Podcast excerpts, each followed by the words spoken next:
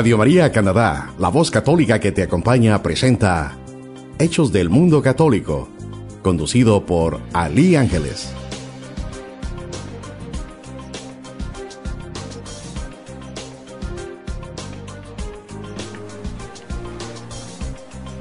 ¿Qué tal? Mi nombre es Ali Susan. Gracias a Dios por permitirnos conocernos y sintonizarnos a través de este su noticiario Hechos del Mundo Católico.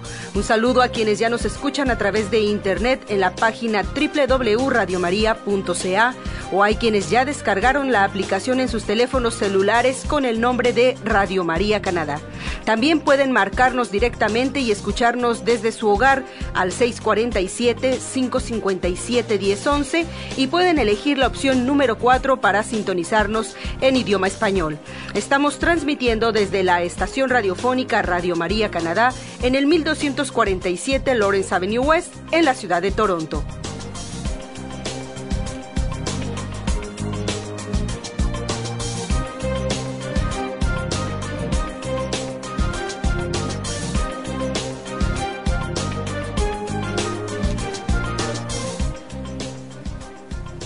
Y bueno, en este programa lo hemos dedicado a platicar con cinco jóvenes que nos darán su testimonio a través de sus diversas vivencias dentro de la iglesia y también fuera de la iglesia, porque estos jóvenes, bueno, no voy a adelantar mucho sobre esta entrevista, pero ellos han participado en diversos eventos que, que ha realizado la Iglesia Católica aquí en Toronto y nos parece importante que lo puedan comentar con el auditorio de Radio María. Ellos estarán en unos minutos más con nosotros, pero antes quiero comentarles también que tenemos el Festival Multicultural en la parroquia Santiago Apóstol el día julio 20. Julio 20, este próximo mes, habrá comida típica tradicional, presentaciones artísticas, folclore y danzas, juegos para niños, rifas, habrá pues eh, descubriendo talentos. Toda la información y las donaciones que ustedes quieran realizar a este evento pueden comunicarse al 416-735-7177. Voy a repetir el teléfono para mayor información. 416-735-7177. Esto lo está organizando la parroquia Santiago Apóstol, que está ubicada en el 728 de Aned Street. Está cerca de la calle Jane y hace intersección entre calle Jane y calle Anet. Y bueno, ¿qué les parece si pasamos a la entrevista?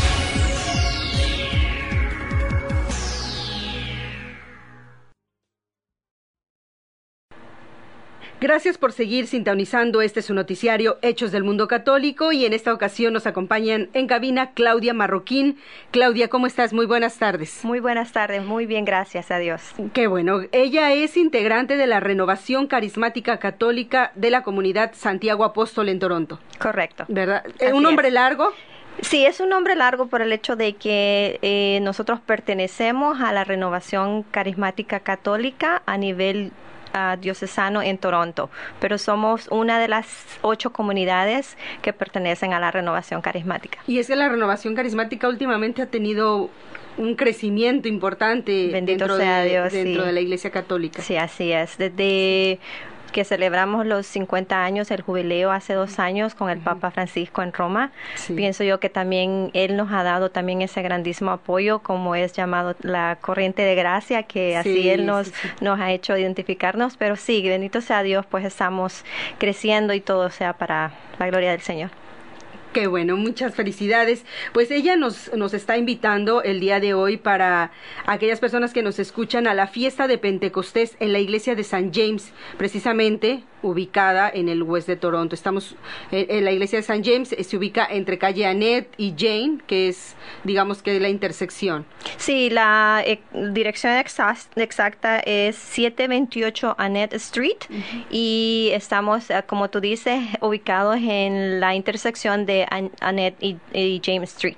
Perfecto. ¿Y qué es la fiesta de Pentecostés? La fiesta de Pentecostés es eh, prácticamente la gran fiesta de la venida del Espíritu Santo a los apóstoles.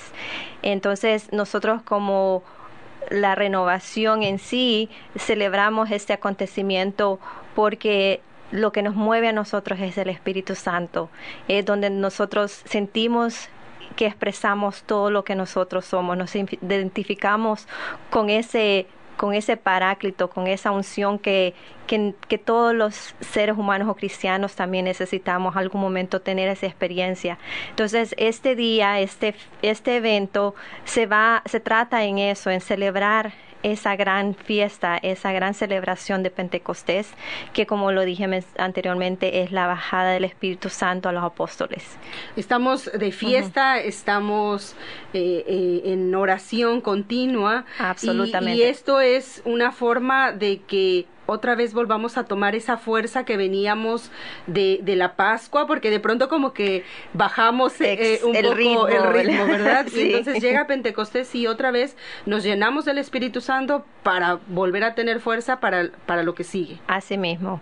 Y es en realidad, pues, eh, lo que se expresa es, es, es ese, eh, la la comunicación, se podría decir, o el encuentro nuevamente con, con lo que el Señor Jesús dejó ah, como legado ¿no? A, sus apóstoles, que fue por medio del Espíritu Santo. ¿Y por, por qué la renovación carismática? Bueno, yo pienso que eh, es porque es uno de los dones que se trata de, de eh, expresar, es una de las de las maneras como el, el, Espíritu Santo se manifiesta a través de, nuevamente de, los dones, de los frutos también. Entonces, eh, pienso que el Espíritu Santo no es solamente para la renovación. el Espíritu Santo es para todos, para todos los hijos de Dios. Pero nosotros en, en, sí eh, tenemos esa esa conexión, tenemos esa afinidad, se puede decir, uh, de, de, de, creer y de, y de eh, y de volver, como tú dices, a ese encuentro nuevamente con, con, Dios. Para aquellas personas que nos están escuchando y que no conocen el, el, grupo de la renovación carismática, es un grupo muy grande, como decíamos al principio, también un grupo que tiene presencia en diferentes comunidades y no solo latinas. en este caso estamos en las transmisiones en español, pero también a través de, de otros grupos hemos conocido de otras comunidades y tienen eventos también en otros idiomas. O sea, la renovación carismática poco a poco crece no solo en los latinos, sino en diferentes culturas. No, así es. El, el, el, poco conocimiento que yo tengo, pues a través desde mi ah, encuentro con el Señor a través de la renovación, ha sido prácticamente aquí en Toronto y, y sí he, visto pues que eh, he tenido la gracia, la oportunidad de, de tener encuentros con muchas comunidades como uh, chinas, Sri Lankan, uh, italianas, portuguesas, África, eh, bueno, te podría decir muchas, pero sí eh, es, es, Hay un grupo grande. Hay un grupo filipinos también, sí, eh, rusos, polacos, ah, y esa es la esa es la belleza del Espíritu Santo, porque no hay distinción de o no hay barreras en ese sentido. Entonces, cuando yo he tenido la oportunidad de ir a, a otras reuniones o a otros retiros o incluso personas que han venido de la India a, impartir el, el, el, punto principal llega a ser, o el culmen de, de, todas estas actividades viene a ser el Espíritu Santo. Claro. Yes. Sí. Muy bien. Bueno, pues para este evento dice el, el, flyer de, de invitación, a ti levanto mis manos. Es este sábado 8 de junio a las 6 de la tarde. Correcto. Eh, fue una inspiración de una de las hermanitas el, el, el escoger este este título. A, ti levanto mis manos porque también nosotros expresamos por medio de nuestras manos, por medio de nuestro, de nuestro cuerpo, ¿verdad? El cómo agradecerle al Padre, al Hijo y al Espíritu Santo con nuestras manos en, en, alto. Es una, es una postura muchas veces de también decir, de recibir de, querer recibir más del Espíritu Santo. Entonces, este, ese es el tema del, del, evento de esa noche y como tú dijiste, eh, es este sábado 8 de junio. Las puertas estarán abiertas desde las 5 de la tarde, pero el, el evento en sí empieza a las 6 de la tarde. ¿Y termina? Y termina aproximadamente hasta las 10 de la noche. Ok. ¿Que eh, es abierto a todo el público? O sea, niños, oh, absolutamente. Este es un evento primeramente gratis, eh, está abierto a todos, familias con hijos, sobrinos, primos, abuelitos, con toda la familia que quieras tú traer. Y este y está basada pues prácticamente en eso, en alabanzas, en cantos, en en hermandad, en unidad. Queremos promover mucho la unidad también. Y estamos este también invitando a, como tú decías, hay hay de diferentes este eh, de diferentes lenguas, entonces nos va a acompañar un grupo muy muy ungido que es prácticamente un grupo de jóvenes brasileños, pero ellos ah, cantan en inglés y su nombre es Shalom. Entonces ellos este, van a ser parte también de los grupos invitados, de los ministerios invitados a este evento. ¿Va a haber otros ministerios también invitados? Sí, tenemos, sí, no, tenemos seis ministerios. Oh, bien tres ministerios son prácticamente de nuestras diferentes comunidades. Y también tenemos a nuestro grupo que es Iglesia Viva, que es eh, propio de Santiago Apóstol. Y también tenemos representación de un grupo de unas hermanitas muy hermosas venezolanas eh, que también nos acompañarán en este evento. Perfecto, entonces repetimos este 8 de junio, 6 de la tarde, en la parroquia Santiago Apóstol, que está ubicada en el 728 de Anne Street. Correcto. Así es. Muchísimas gracias, Claudia. No, muchísimas gracias, Ali, a ti por tu tiempo y también por darnos este espacio para poder eh, pues pasar esta bonita noticia. Al contrario, siempre las puertas de Radio María Canadá en español pues están abiertas para que todos los grupos, todas las personas, aquellos que nos escuchan y que también están eh, participando en las parroquias y quieran promover alguna actividad que tengamos en Toronto y en las ciudades aledañas, pues siempre estamos con el gusto de recibirlos. Gracias, Claudia. Muchas gracias a ti. Dios te bendiga. Gracias a todos y también, por supuesto, a la Renovación Carismática Católica que siempre pues participa con nosotros en el noticiario, con Maricruz y con todos los integrantes. Vamos a otra entrevista, pero no sin antes escuchar un poco de música. Los años han pasado tan despacio y al mirar atrás ves que nada te ha hecho feliz. Tus recuerdos son heridas que no quieres recordar. Y una venda en tus ojos quisiste colocar. Huiste de aquello que tanto te hizo daño. Te refugiaste en un mundo que no pudo llenar tu corazón con el amor que necesitabas. Y ahora vives lejos de tu hogar. Siempre es un buen momento para volver a tu raíz. Busca aquello que hoy no te deja ser feliz. Reconcilia tu vida contigo y el Señor. Él te espera, vuelve pronto. Vuelve a su amor.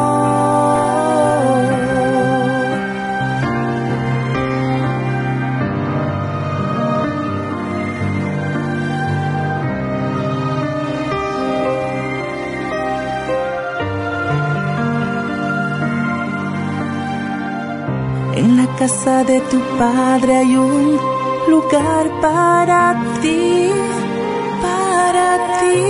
Concíliate contigo y con tu historia por fin. Dios te ha perdonado y te quiere feliz. A su Hijo Jesucristo enviado para redimir Preséntale tu vida y tu historia. Ven y pídele que sane tu memoria. Él conoce todo y lo sabe ya. Las heridas de tu corazón, Él sanará siempre es un buen momento para volver a tu raíz. Busca aquello que hoy no te deja ser feliz. Reconcilia tu vida contigo y el Señor. Él te espera, vuelve pronto, amor.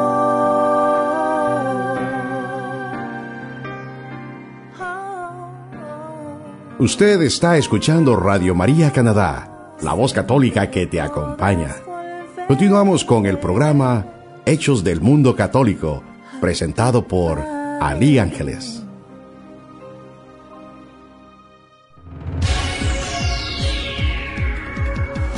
Y estamos de regresos en Hechos, eh, en este su noticiario Hechos del Mundo Católico.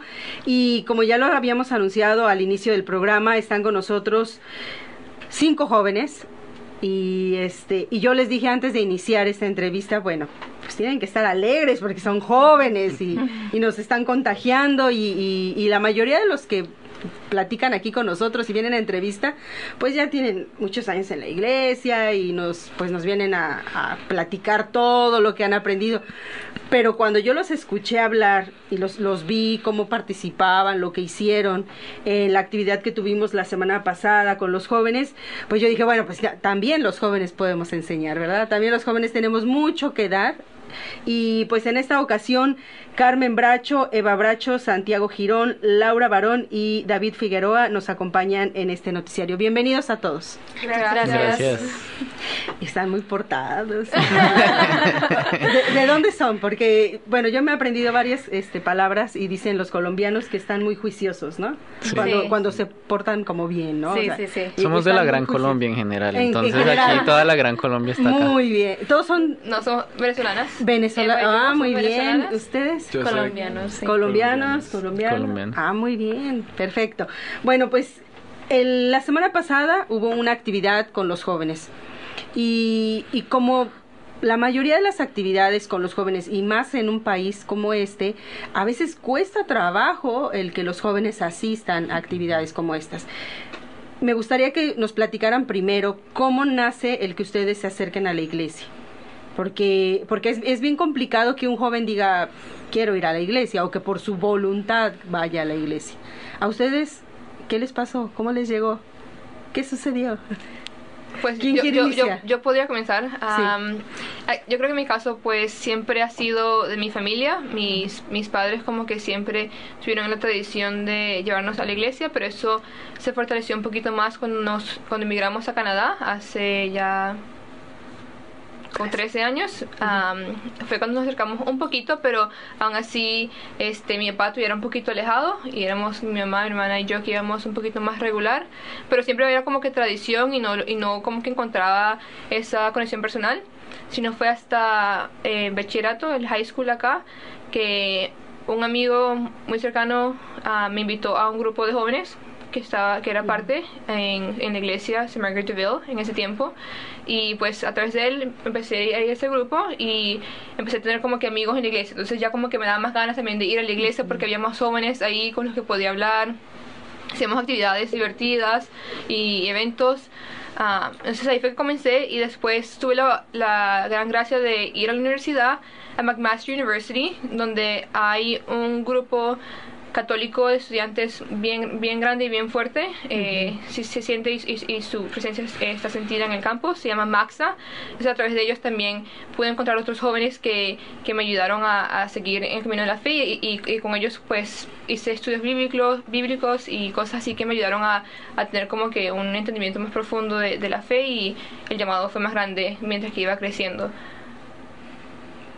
Sí, yo creo que para relacionar también lo que dijo Carmen, en mi caso, eh, en una edad más temprana, fue como que la comunidad que pude encontrar dentro de la iglesia con otros jóvenes y jóvenes que tienen los mismos intereses que yo y que tienen los mismos valores que yo, o sea, podíamos compartir ciertas opiniones en cierta manera y ya después, mientras que más maduré, eh, pues un, más un encuentro más personal de cierta manera, como que un deseo de yo estar, de yo hacer la voluntad de Dios y seguir su camino, pero creo que de una, una edad temprana eh, la comunidad que me ofrecían los grupos de jóvenes, por ejemplo, eh, me llamó mucho a, ser parte de eso.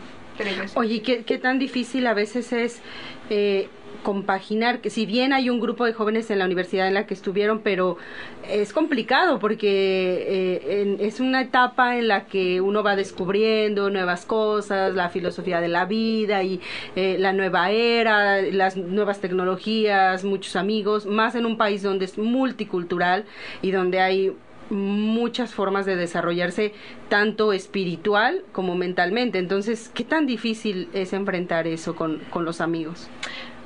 Pues eh, en, mi caso yo, o sea, yo diría que, que no fue como que súper super suave el, camino, ¿no? Yo, yo sí, cuando fuimos la universidad, también fuimos con otra amiga de, de, del grupo que iba al bachillerato y ella sí se alejó de la fe, pues ella no siguió yendo a, la misa.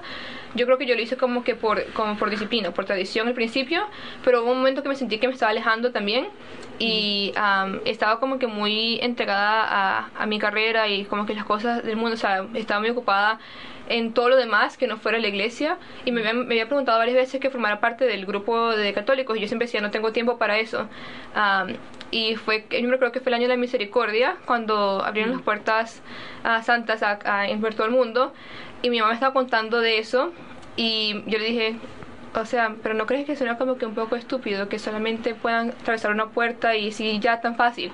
Y se puso muy bravo conmigo y fue como que mi, mi llamado a que, ok, estoy yéndome, eh, me estoy descarrilando. Fue sí. como que mi mamá que me, que siempre como que me, me aló de vuelta, me alaba de vuelta, que me di cuenta que estaba eh, muy entregada a las, a, a, a las cosas que no eran de Dios y pues empecé a buscar más sobre eso y, y como que ese fue mi primer llamado y después cuando regresé eh, también a, a Branton, a, la casa, a través de padres como el padre Gustavo, que también intentó formar un grupo de jóvenes y nos apoyó y, y, y nos guió en el caminar y nos ayudó, nos, como que nos ayudó a, a querer crecer en la fe, fue que que como que me encarrilé de nuevo, pero no es que siempre estuvo, estuvo muy suave, muy fácil, como que yo también me alejé un poco, pero gracias a Dios siempre he tenido gente que me ha rodeado, que me ha llamado de vuelta y que me ha dado de vuelta.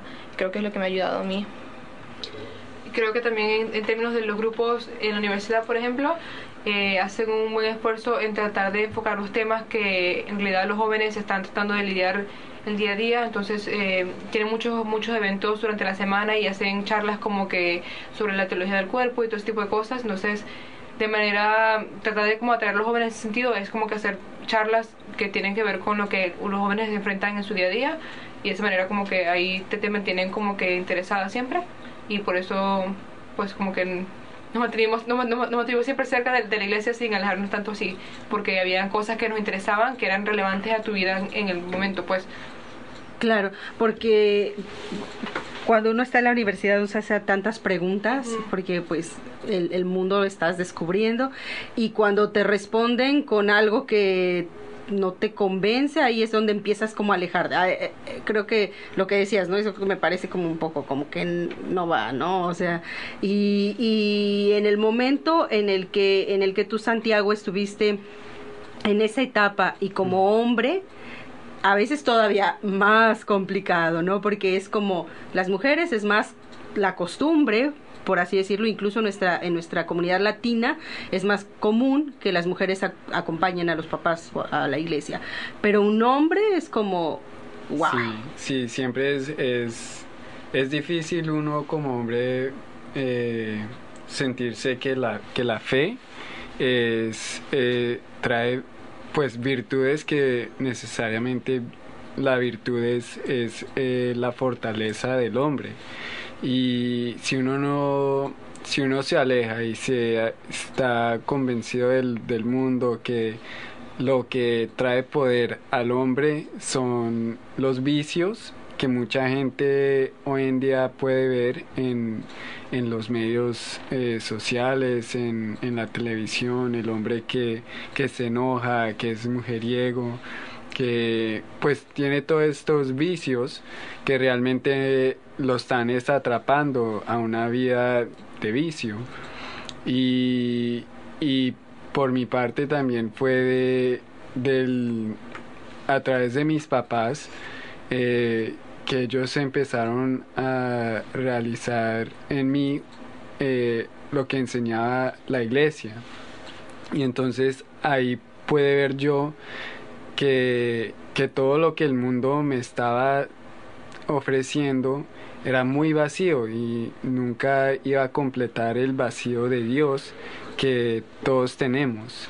Y, y acerca de eso empecé más a interesarme a la iglesia, las enseñanzas y también, como habían dicho eh, Carmen y Eva, el grupo juvenil eh, ya, ya lo hace en una no es solo la iglesia como que uno hace los domingos, sino que ya se forma una parte de la vida. Y ahí uno empieza ya a, a, personalizarse con la fe y uno puede vivir ya en el día a día. No es algo que se prende y se apaga, sino que a toda hora uno es católico. Oye, qué padre eso, ¿no? A toda hora uno es católico, porque de pronto sí, no, bueno, a lo mejor es algo que eh, yo veía con los compañeros de la universidad, que ya cuando entrabas en una charla te decían, oh, sí, yo soy católico, o yo creo en esto, o soy de tal religión y todo, pero cuando, o sea, tú puedes pasar un año conviviendo con alguien y no sabías que, que era, que, que profesaba ni nada, porque eso es como como que a veces mal visto, ¿no? Como prefiero mejor no decirlo, vivirlo en, mi intimidad, en, una cosa más de mi casa, pero que no lo sepan porque o sea, incluso podría perder amistades o me podrían de ver, ver, de una forma o de otra. En el caso tuyo, Laura, eh, te escuchamos el sábado con un testimonio con un testimonio muy fuerte eh, en el sentido de lo que está sucediendo en todo el mundo, que es el tema del aborto y el aborto en los jóvenes. Eh, ustedes hicieron una representación que, bueno, pues eh, es radio, no se puede ver, pero eh, la grabaron y seguramente está en las redes sociales porque mucha gente empezó a subir cosas a las redes. Entonces les vamos a compartir, pues, esa representación que hubo, sobre todo porque son jóvenes y de jóvenes a jóvenes es como se habla mucho mejor, ¿no? Pero en el caso tuyo, Laura, hiciste, hiciste un speech donde tú hablas de, de la tragedia, porque es una tragedia lo que está sucediendo. Y, algo que se me quedó muy marcado fue cuando dijiste, estoy hablando y, está pasando un segundo, otro segundo y otro segundo, y en cada segundo están muriendo eh, bebés y niños y seres humanos y seres con espíritu. O sea, porque a veces lo vemos también como una cuestión ya de publicidad y decimos, oh, ok, las cifras y lo dejamos como una cifra y estamos hablando de, de seres humanos. Eh, sí, pues la verdad, em, yo llevo trabajando con el movimiento Provida por ya, se puede decir, cuatro años y cada día literalmente aprendo más. Eh, de lo que está pasando en el mundo. Lo que tú estabas hablando de las cifras es algo muy triste que cada segundo, mientras yo estoy hablando en el mundo, se está muriendo un bebé. Cada segundo no para porque mientras nosotros estamos durmiendo acá, en el otro lado del mundo está de día y lo, mismo está pasando en todo lugar. Eh, la gente, más que todo las mujeres, han, han creído estas mentiras de que o son es, una célula y no siente nada. Eh, el bebé está muerto o, o, no, no siente, eh, todas estas cosas que no son compatibles con lo que la ciencia dice. Y mm, la verdad es algo triste, algo que debemos trabajar, luchar nosotros como sociedad para poder cambiar, porque todos los humanos deben tener derechos humanos por simplemente ser humanos. Uno no necesita cerebro eh, para poder ser considerado humano. Eh, uno no necesita eh, tener el corazón completamente funcionando, no tiene que estar, eh, si uno está en coma, si una persona está en coma y no puede levantarse, ni caminar, ni hablar contigo, tú no puedes decir que es menos persona solo porque no puede hacer las cosas que tú haces, si tú eres capaz. Eh, y eso es lo que está pasando hoy en día. La gente está eh, diciendo, oh, bueno, el, bebé no puede pensar porque no tiene cerebro, entonces no es humano. O em, no tiene eh, corazón, o depende de la madre. Son cosas que se siguen diciendo todo el tiempo. Y la verdad, no, o sea, sí se puede decir que sí, el bebé depende de la mamá y todas estas cosas, pero en toda la historia del mundo, cuando se ha hablado de la discriminación de las personas, es el mismo error que se ha cometido Las mujeres no tenían derechos humanos porque una persona decía que no eran personas. Humanos decían que no, eran consideradas personas. Los judíos, igual. La gente de color, igual. Siempre hemos visto eso en la trayectoria de nuestra historia como seres humanos y eso es lo que está pasando en este mundo, en este momento en el mundo. Es el genocidio peor que ha pasado en la historia del mundo. Hasta ahora se han matado 1.5 billones de bebés. Es algo muy trágico que tenemos que cambiar. En tu, en tu experiencia a lo largo de este tiempo en, en este campo, ¿cuáles son las dificultades o las grandes preguntas que se hacen las chicas en estos momentos? Porque psicólogos, sociólogos, historiadores, médicos, o sea, todos se hacen unas preguntas, finalmente llegamos a una conclusión en algunos términos que es una cuestión de economía también. Es una cuestión que mueve dinero. Pero las chicas no saben eso. Las chicas tienen en realidad otros problemas. En tu experiencia, ¿cuáles han sido esas cosas que han permitido que una mujer llegue a, ese, a ese punto? Bueno, eh, eh, depende de, de, cómo lo mires. Hay dos tipos de personas está la persona que no entiende eh, lo que es el aborto y es un problema eh, de la lógica, está en la mente. Y está la otra persona, el segundo tipo de persona, que es un problema en el corazón. Ahora, tú puedes em, hablar con una persona y tratar de em, decir literalmente lo que yo, he dicho, eh, que todos los humanos deben tener derechos humanos y hablarle sobre la ciencia y su mente cambia. Y dicen, ok, tiene razón, suena lógico, Em, el aborto está mal porque es un humano. Oye, ah, perdón que te interrumpa. Ahí podría entrar el hecho de las personas que ahora están, eh, que están saliendo de estas empresas que están viendo una película que está muy de moda y, que lo están viendo y que de pronto dicen, oh, yo no sabía y están trabajando dentro de empresas que se dedican a esto eh, te estás refiriendo en este caso a esas personas que a veces no conoce uno y a través de ese desconocimiento te hace actuar. Eh, sí, sí, claro. Eh, pues eh, en, las clínicas de aborto encuentras los dos tipos de personas. La primera que es describí, que es la persona que es, es, el, es el problema en la mente, en, en, en la forma de pensar y razonar. Y la segunda es la que tiene el problema del corazón. Eso quiere decir que o ha tenido una experiencia propia con el aborto, eso quiere decir que ha tenido un aborto, o ha conocido a alguien muy querido que lo tiene, eh, hay personas que han sufrido las consecuencias por las que justifican el aborto. Eso quiere decir que, digamos, mucha gente que dice, bueno, si la mujer ha sido abusada, debe, debe tener el derecho de tener un aborto. De pronto, eh, ellos no creen que es el bebé que se tiene que matar, sino son esos violadores que tienen que ser eh, tienen que ir a la cárcel y tienen que, tiene que haber justicia por lo que ha pasado. O puede ser porque eh, la mamá ha tenido un aborto o porque crecieron en una familia pobre. Entonces dicen, no, si, si la, gente es, pobre, ¿por qué tienes que decir que la gente tiene que nacer en esa miseria? No es justo. Entonces tienes... Empiezas a justificar. Exacto. Entonces tú encuentras los dos tipos de personas. Y cuando yo he hablado con las personas en, en la calle, porque es el trabajo que yo hago, em, simplemente es, oye, ¿qué piensas del aborto? En nosotros muy fácil podemos eh, distinguir cuál es cuál. Porque usualmente es algo que, es muy cierto. Si una persona nunca puede hablar lógicamente contigo, si está herida, entonces la única reacción que va a tener es eh, rabia y solo te va a empezar a gritar y ni siquiera sabe lo que está diciendo. Entonces, eh, nosotros hemos podido, eh, a veces no es tan fácil, pero sí se puede ver cuando es una cosa del corazón y la verdad, eh, para los oyentes eh, que están escuchando, si alguien eh, conoce a alguien que ha, tenido un aborto o em, si es una mujer en este momento que ha tenido un aborto o el novio, esposo, lo que sea, busquen ayuda. no, no, es, no está malo reconocer que que uno ha cometido un error, porque pues nosotros creemos en la misericordia de Dios. Y eso es lo hermoso de esto, que nosotros en el, en el movimiento Provida no solo nos importa el niño, sino también las madres y todos los, los, los, que han sido afectados por el aborto, nosotros debemos ayudar a todos. Y por eso siempre le digo a la gente, mira, si tú conoces a alguien, eh, pide ayuda, si eh, pide, pide ayuda para ellos. O nosotros siempre tenemos las líneas a las cuales pueden llamar y es completamente gratis.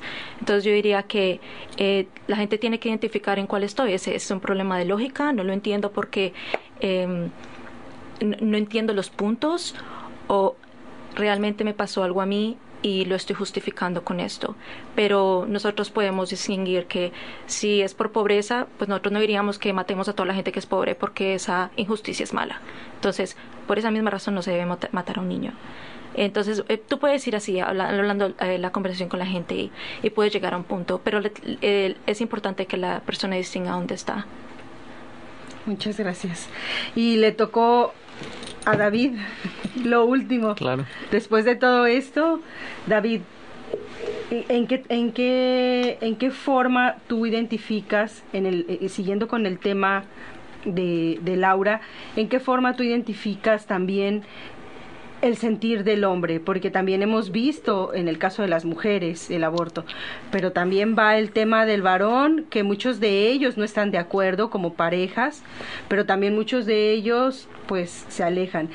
Tú en este sentido como joven, como joven, has tenido alguna vez, no estoy diciendo la experiencia de conocer quizá a alguien que lo haya hecho, pero sí son de los temas que me imagino que lo siguen hablando y que en un país donde decías las cifras, eh, Laura, ese día en Canadá eh, de, de aborto. Eh, son 300 por día acá en Canadá y son eh, 3.000 en Estados Unidos por día. Por día. bueno, me tocó la pregunta difícil. no, bueno, en el sentido de, eh, como, como, caballeros, ¿no? Como hombres a veces es, eh, eh, son charlas que me imagino que han tenido ustedes como, como jóvenes que están en la iglesia ayudando a otros jóvenes, pero también a veces en esa plática de, lo vamos a decir como de, amistad, ¿no? Bueno, pues, uh, ¿qué te comento? Lo primero es que yo considero, y, y después de haber visto Unplanned, y se la recomiendo a todos los oyentes. No voy a decir nada porque aquí no quieren que escuche, no, no quieren que diga nada sobre la película. Pero eh, se las recomiendo para que empiecen a ver puntos de vista eh, diferentes. Eh, pero, sinceramente, creo que es muy importante el rol del hombre en con respecto a el aborto. ¿Por qué? Mm, bueno, eh, primero que todo, es muy importante que saber que el, como decía Laura, las mujeres que piensan en abortar muchas veces porque no ven la solución. Y el hecho de que la persona con la cual tuvieron el bebé no esté ahí, que es lo que sucede en muchos casos, es es bastante, o sea, complica las cosas mucho más. El hecho de que el hombre no tenga la capacidad de asumir su responsabilidad al haber tomado el acto de tener una relación con alguien, eh, es lo que lleva también a la mujer a decir, bueno, pero pues la persona con la que estaba más cercana, la persona con la que compartí esta intimidad me dejó abandonada, ahora pues que tengo, perdí por lo menos el 50% de mi suelo. Entonces, el, el, que los hombres, y eso es algo que está sucediendo eh, mucho más hoy en día, y es que los hombres cada vez menos, cada vez toman menos la responsabilidad de sus actos y no toman eh, en consecuencia. Eh, este hecho lleva a la muerte de los bebés. perdón que te interrumpa, dijiste algo que a mí me parece en este caso, en el de, me gustaría que lo nos comentara Santiago y tú David, dijiste la responsabilidad de los hombres. A veces es tan difícil decir que no son responsables los hombres o las mujeres, ¿no? O sea, no, no solo estoy hablando del género, sino decir, de verdad sigo, soy responsable, o sea, en mi juventud soy responsable porque casi siempre si algo sale mal, pues es culpa de alguien más, seguro. ¿No? O sea, tenemos que encontrar a alguien y buscamos a los papás, a los maestros, a la sociedad, a no sé, pero decir soy responsable de esto cuesta mucho trabajo en cualquier edad, no solo en los jóvenes, pero comúnmente en los jóvenes es como lo fácil, ¿no? Y justificado en son jóvenes, o sea, porque lo hace un adulto y dices, bueno, y empieza uno a analizar muchas cosas, pero cuando se trata de los jóvenes es... Pero esa es la cosa, en este caso cuando tú compartes este estilo de intimidad, no tienes nadie a quien culpar. Tú no puedes decirle a la otra persona, es que la otra persona me, me forzó. Bueno, sí, digamos que hay otro caso que es de una mujer fue abusada o lo que sea. Pero en la mayoría de los casos es un común acuerdo de algo que sucedió, que ambos querían y que no hay responsabilidad de nadie más. No, no hay posibilidad de tú decir como, uy, no, es que sí, yo lo hice con ella, pero era porque me estaban amenazando con una pistola mientras lo hacía. Eso no pasa. Entonces, eh, no hay forma de culpar a alguien más. Y esa es la cosa, que la gente de pronto no, no, no considera realmente las consecuencias cuando están en, en ese acto.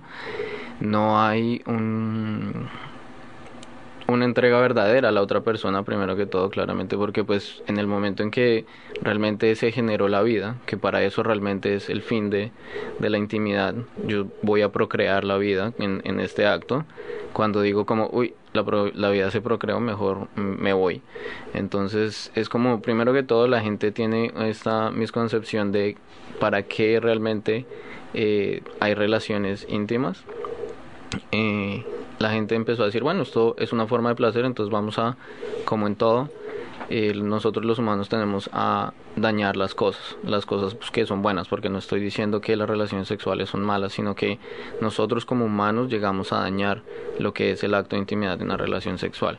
Y de ahí, en esa falta de responsabilidad de nosotros tergiversar el fin de lo que queremos y hacemos el medio un fin, eh, en esa manera nosotros empezamos a generar y esa es la realmente la causa inicial del aborto no es solo que las mujeres quieran abortar o que no haya economía o que no haya plata, sino que realmente no existe esta responsabilidad de decir, si yo tengo una relación sexual, voy a tener, o sea, existe que 90% de probabilidad de que vaya a haber vida, de que hayan contraceptivos, de que anticonceptivos se dice en español, perdón, eh, cualquier cosa. Eso se ha probado de que no es un 100% seguro y de que muchas mujeres, realmente las mujeres, es más, eh, aquí eh, mis compañeras me han compartido que eh, Abby Johnson muestra en, uno de sus testimonios cómo eh, Planned Parenthood lo que hace es desarrollar esta credibilidad en, en los anticonceptivos para que la gente crea que no se va a quedar embarazada, pero es mucho más fácil quedar embarazada creyendo que no te vas a quedar, estás engañándote, porque si hay alguna, eh, digamos, disrupción en el tratamiento, eh, pues ya se genera la posibilidad y ya el tratamiento no funciona de la misma manera. Entonces es muy difícil, digamos, decir que tú todos los días a las 8 de la mañana te vas a tomar la misma pastilla y nunca vas nunca vas a fallar. De esa manera, eh, pues se genera como un engaño en que la gente dice como bueno listo yo estoy entonces ahora quedan embarazadas ahora voy a abortar y esa es la cosa. Entonces nosotros realmente eh, a lo que quiero llevar realmente esto es primero como hombres nosotros tenemos que tomar la responsabilidad como cabezas de familia tenemos que tomar la responsabilidad como líderes en la pareja tenemos que tomar la responsabilidad. Y de esa responsabilidad generar el apoyo. Que listo eh, la persona con la que estuve quedó embarazada. Lo peor que uno puede hacer realmente es salir corriendo. Y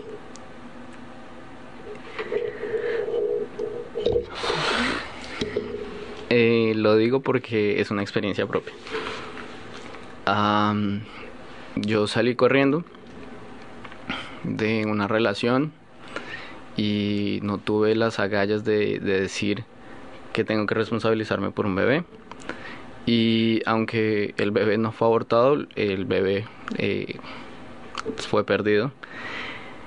Y al principio realmente llegué a pensar como, uff, menos mal. Y un mes después de eso más o menos, de algo, Dios me regaló la gracia de realmente llegar a conocer lo que es la importancia de mi bebé, llegar a, eh, conocer la, la grandeza de lo que es generar vida y la importancia de eso. Entonces, desde ahí pude entender realmente mejor la, la grandeza de lo que Dios nos entrega a nosotros como hombres desde el principio y la importancia de, de, realmente querer tener una intimidad única solo con la persona con la que uno realmente quiere proteger, quiere liderar y le quiere entregar la vida a uno. Entonces el primer llamado es ese, a la castidad, a la entrega total a una sola persona a la cual uno le va a entregar todo. Y si por alguna razón hay un bebé, mm, no estoy casado, no nada, la entrega no, no se quita, no es porque, ah, bueno, es que cometí un error, entonces puedo salir corriendo, no, es más aún en esos momentos tengo que estar ahí para la persona que menos lo tiene, porque eso estamos llamados a amar por más de que nos cueste. Y ese amor que va a necesitar el bebé, no digo que entonces por la gente se tenga que casar por bebés o algo por el estilo, pero es una responsabilidad que como hombre nosotros debemos asumir. Y yo esto siempre lo tomo en de la Biblia y una vez estábamos leyendo y eh, después de que o sea de que María tiene al niño Jesús o sea San José primero que todo le habían dicho como bueno eh, tu prometida va a tener un hijo que no es tuyo entonces como que y de ahí San José dijo bueno listo está bien si Dios quiere que yo tenga ese bebé voy a tomármelas con todas no no es mi hijo pero lo voy a tratar como si fuera mi hijo, voy a tomar la responsabilidad de que como fuera mi hijo. Y es algo para mí muy importante ver cómo él, realmente María trajo al mundo a Jesús, pero San José lo mantuvo en el mundo. Porque sin San José, Herodes hubiera podido matar al niño Jesús fácil. Sin la fuerza de San José y sin tener a San José ahí en el camino para María y poderlos llevar a Egipto y cuidarlos allá y poderlos volver y mantener la familia, no sabemos dónde estaría Jesús hoy en día. Entonces ese mismo rol tenemos todos los hombres que comprometernos a, sin importar quién sea o con quién sea, la vida de un bebé es tan importante que debemos entregarnos a toda la vida para poder mantener ese niño. Muchas gracias David. Gracias por, tus palabras y sobre todo por revelarnos algo que es tan íntimo y que lo abres a los jóvenes y que esto es precisamente lo que nos gustaría que, que los jóvenes que nos están escuchando vean que en la iglesia hay jóvenes que tienen los mismos problemas, las mismas preguntas, lo mismo que están viviendo ellos y que no, no hay algo que no quiero decir y, y quiero que si lo estás pensando, tu joven que nos está escuchando, no es el que no tengas valentía, porque no es que no tengas valor. A veces son circunstancias de la vida misma que te va llevando a no me acerco a Dios o no me acerco a la iglesia por las razones que tú tengas. Pero hoy has escuchado a cinco jóvenes en cinco vidas distintas, en cinco condiciones distintas, y como ellos, hay muchos más que están en la iglesia, y hay muchos más que pueden ayudarte, hay muchos más que pueden entenderte, porque a veces entre jóvenes nos podemos relacionar mucho mejor y podemos incluso abrir es e, esa comunicación porque nos da pena preguntar ciertas cosas a los adultos y qué van a decir de mí, no sé, sobre todo e insistimos mucho en sociedades como estas, donde puedes tener mil cosas en la cabeza pensando en que hoy eres árbol y mañana eres humano y pasado eres lo que quieras ser y de pronto pues se pierde esa esa visión de, de, lo que de lo que somos nosotros no y de lo que nosotros creemos como católicos cristianos es que eh, eh, estamos hechos del, del, Espíritu Santo. Y nuestro cuerpo es un templo. Y a veces no lo cuidamos como ese templo. Entonces gracias yo les agradezco mucho a los cinco que hayan dado este pues pequeño testimonio porque es un programa muy corto pero pero yo sé también que ustedes siguen trabajando en este camino y sé que si también hay algún joven que quiera acercarse a ustedes pues nos van a nos van a llamar a Radio María y nosotros vamos a pasarles directamente su contacto sin tener que hacer ninguna pregunta sin nada. Si ustedes pues ayudan a alguien a sobrepasar algo que estén viviendo pues allá en el cielo nos pasarán la factura y aunque no nos las pase, nosotros pues trabajamos para el mejor jefe, ¿no? Sí, sí. Entonces, muchísimas gracias a todos por estar esta tarde. Si alguien quiere incluir algo más, adelante. Nadie.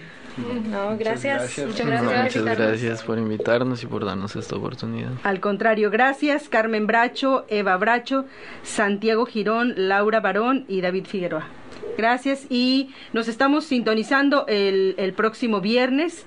Los invitamos como cada miércoles a la Santa Misa aquí en las instalaciones de la, de la capilla de Radio María Canadá. Estamos ubicados en el 1247 Lawrence Avenue West en la ciudad de Toronto. Todos los miércoles a las 11 de la mañana la misa. También la puede ver en vivo a través de www.radiomaria.ca. También los invitamos a escuchar la misa que celebra los domingos el Padre Gustavo En la iglesia Santiago Apóstol. Esta misa se transmite el mismo domingo a las 7 de la noche, hora del este, a través de Radio María. Con esto nos despedimos agradeciendo la colaboración de Azucena Cruz en la preproducción a Fausto Ortega y Gilberto Bravo y en la edición y los controles a Alex Díaz. Dios los bendiga, mi nombre es Ali Susan, hasta la próxima.